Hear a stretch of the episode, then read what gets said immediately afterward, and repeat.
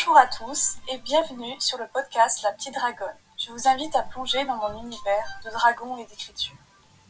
Alors installez-vous confortablement avec une boisson et des gourmandises et bonne écoute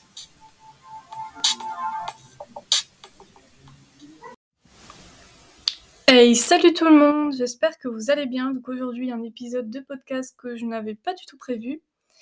Euh, en fait c'est juste qu'en me levant ce matin j'ai voulu vraiment faire cet épisode et donc ça va être sur les doutes, parce que en tant qu'écrivain, enfin écrivaine, on a souvent un moment où on doute de tout, de nos écrits, de nos romans, enfin bref, euh, de notre plume, de nos histoires, de nos, enfin bref, tout.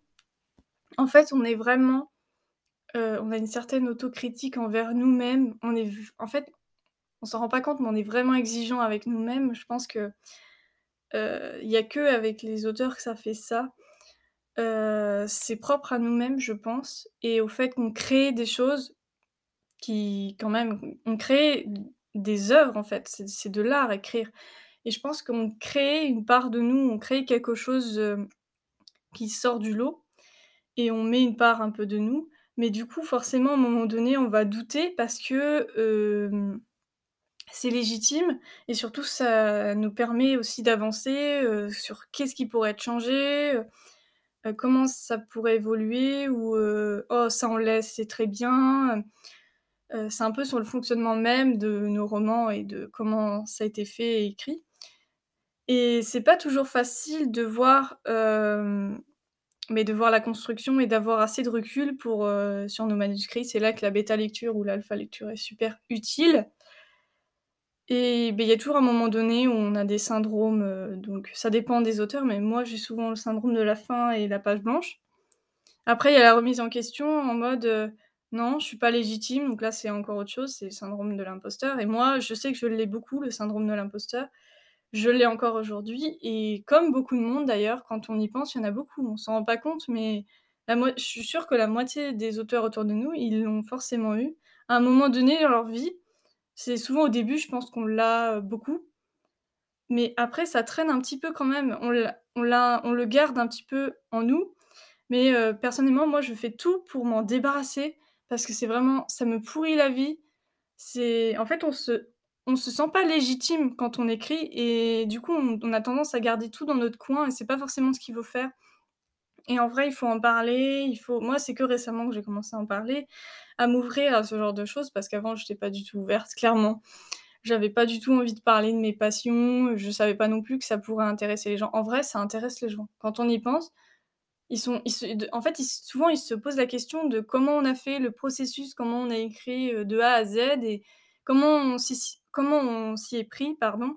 Et oui, du coup, euh, finalement, ça les intéresse un petit peu de savoir comment on a fait et comment on a créé. Donc finalement, il suffit juste d'en parler et de oser le faire. Et ça, c'est le plus dur, c'est vraiment oser.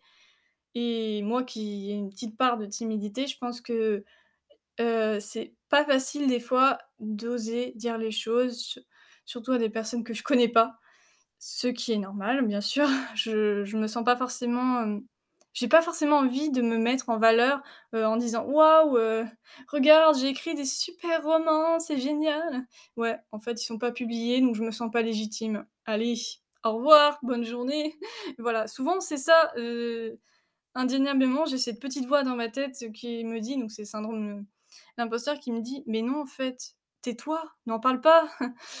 donc c'est souvent, lui, il faut pas se laisser dicter par lui parce que clairement, en fait, non, quand tu essayes de de commencer à en parler, finalement, les gens, ils sont quand même beaucoup plus ouverts, surtout actuellement. Maintenant, quand on en parle, ils sont là: «Ah ouais, tiens, c'est génial, t'écris et t'écris quoi? Ah bah, de la fantaisie» et mine de rien, il faut amener le truc comme ça. Donc c'est pour ça que le doute, à un moment donné, on va tous l'avoir et c'est pas facile. Moi, je je sais qu'il y a des périodes et en fait, il y a des périodes où on n'écrit pas forcément. En fait, les écrivains, ils écrivent pas tout le temps H24, ils sont obligés de faire autre chose. À un moment donné, il faut bien. Euh, on n'a plus d'inspi, donc il faut aller chercher l'inspiration. Euh, donc il faut sortir, il faut, il faut qu'on. On va dire qu'on se recharge, il faut qu'on puise une, inspiration quelque part. Donc le fait de voyager, de sortir dehors, de voir des gens, de faire des choses, aller regarder une série, enfin bref, tout, écouter de la musique, danser. Même moi, je pratique d'ailleurs, moi, je pratique l'art, mais sur toutes les manières possibles, que ce soit le dessin, la danse, bref, tout, vraiment. J'utilise vraiment tous les moyens qui sont possibles et inimaginables et qui sont accessibles que je peux faire sans problème pour que, euh, voilà, pour euh, continuer à avoir de l'inspiration et continuer euh, à, pouvoir produire bah, des écrits, des histoires. Et, et, puis voilà, puis aussi le fait de sortir, parce que plus je vais rester enfermée, moins je vais avoir l'inspi finalement, quand on y pense. Et ce qui s'est passé quand il y a eu 2020 et 2021, c'est tout ce qu'on est resté à l'intérieur. Donc mine de rien, ça aidait pas forcément à l'inspiration. En tout cas, pour mon point de vue. Après, je, je sais pas comment. Je me demande même les gens qui ont réussi à écrire pendant le confinement. Je me demande même comment ils ont fait parce que moi-même, j'ai trouvé ça trop une atmosphère trop oppressante, trop je suis retirée du monde et je vois pas des gens et j'ai pas de social. Mais après, voilà, ça dépend des gens, je pense. Personnellement, moi, ça m'a plus enfoncé. Mais au moins, j'ai trouvé quand même ma passion. Ça, c'est le côté positif. Mais le côté négatif, on va pas se leurrer, c'est que j'étais toute seule dans mon coin. Enfin, franchement. Après, oui, euh, j'ai quand même réussi à trouver euh, autour euh, bah, des réseaux, une communauté d'auteurs, tout ça. Mais ça suffit pas. Pour moi, il faut beaucoup plus que ça. Il faut un minimum sortir, voir des gens, continuer la vie normale, en fait pas s'enfermer dans une bulle comme j'ai fait, quoi, clairement. c'est un de mes conseils que je donnerais d'ailleurs pour les personnes qui écrivent à plein temps. Bah après, s'ils y arrivent sans sortir, tant mieux, mais pour moi, c'est impossible. Il faut sortir à un moment donné pour se ressourcer ou faire autre chose, et, ou même chercher de l'inspiration ailleurs, tout simplement parce qu'à un moment donné, on n'en a plus, c'est humain. Euh, on peut pas, euh, genre, écrire tout le temps, c'est impossible. Il y a des moments il y a toujours des moments de correction, relecture, euh, recherche et même recherche. Il y a même des moments où c'est faut rechercher parce qu'on n'a pas les infos et on sait pas, c'est normal, on n'a pas tout en tête et on connaît pas tout. par exemple, je dis une bêtise, «Tiens, je veux faire un roman sur le Japon». Bah, je connais rien au Japon. Bon, bah, voilà, hop, allez, go, aller sur internet, faire des recherches et c'est pas toujours évident d'avoir les infos, par exemple. Moi, je sais que je, je suis pas un peu nulle, mais je suis un peu défaillante en ce qui concerne les recherches. C'est vrai que j'ai. Alors, je sais pas si c'est parce que je suis 10, mais il y a des fois, en fait, j'ai du mal à chercher les infos. Par contre, quand on me guide un petit peu, quand on me dit vas-y, va là, euh, va là, là par contre, j'arrive tout simplement à le faire et je trouve ça même hyper facile. Alors que euh, quand euh, je me perds des heures sur des sites et je suis là, non, mais en fait, je carrément sortie du sujet parce qu'il y a tellement de choses à explorer, tellement de trucs que j'ai l'impression que je vais envie de tout apprendre. Enfin, c'est pareil.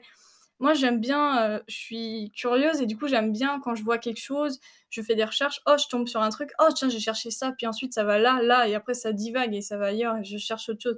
Et au final, je sors complètement de mon contexte, et alors qu'au départ, je cherchais un truc tout simple comme le Japon, et là, ça finit sur autre chose.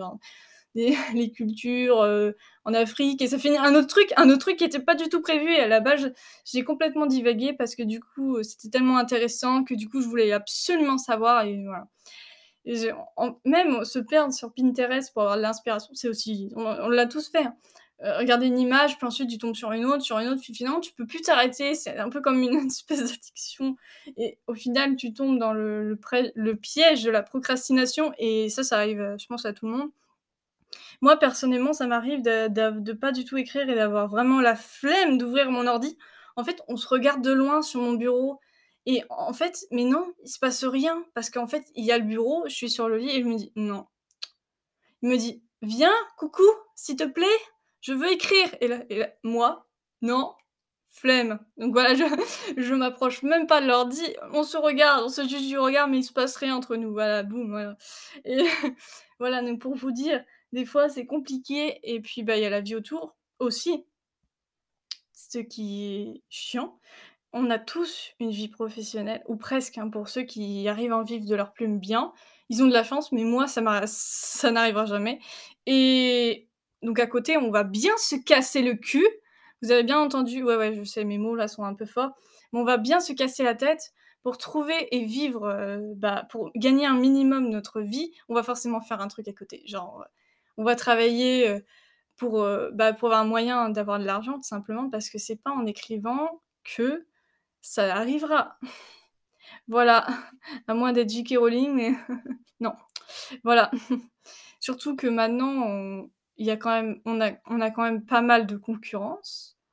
Je dis ça, je dis rien et de plus en plus, bah, en fait, l'auto-édité, heu, je me rends compte, il faut un sacré budget quand même et aussi du temps que je n'ai pas, voilà. Mais c'est vrai que se poser la question entre maintenant, aujourd'hui, on peut se permettre de se poser la question, il y a l'auto-édition et et la les maisons, d'édition, heu, plus, heu, basiques, enfin, je sais pas comment expliquer. Ça y est, je parle comme, je comme dans la musique là, vous savez. Bref, bah, du coup, je vais vous laisser là sur cet épisode, en proie aux doutes. Du coup, voilà, ça nous arrivera tous d'avoir des doutes et c'est comme ça. On n'a pas choisi, bah, voilà, on n'a pas choisi d'être remis en question, de douter, de se trouver pas super, heu, de pas trouver son écriture hyper bien, tout ça, bah, dites-vous que c'est qu'une passade et à un moment donné, vous allez dire: «Oh, c'est génial! Oh, c'est drôle! Oh, c'est original!» mais en fait, c'est juste qu'il faut avoir le recul du truc et vu qu'on le voit toute la enfin, moi, par exemple, en 2001, je voyais quasiment toute la journée, donc comment avoir le recul nécessaire? Impossible! Impossible! Moi, je vous dis, c'est impossible, donc voilà et sur ce, je vous laisse sur cet épisode. J'espère que ça vous aura plu et n'hésitez pas à partager et à écouter mes autres podcasts car j'en ai fait plein d'autres et je vous dis à très vite pour de nouveaux podcasts. Salut! Bye bye.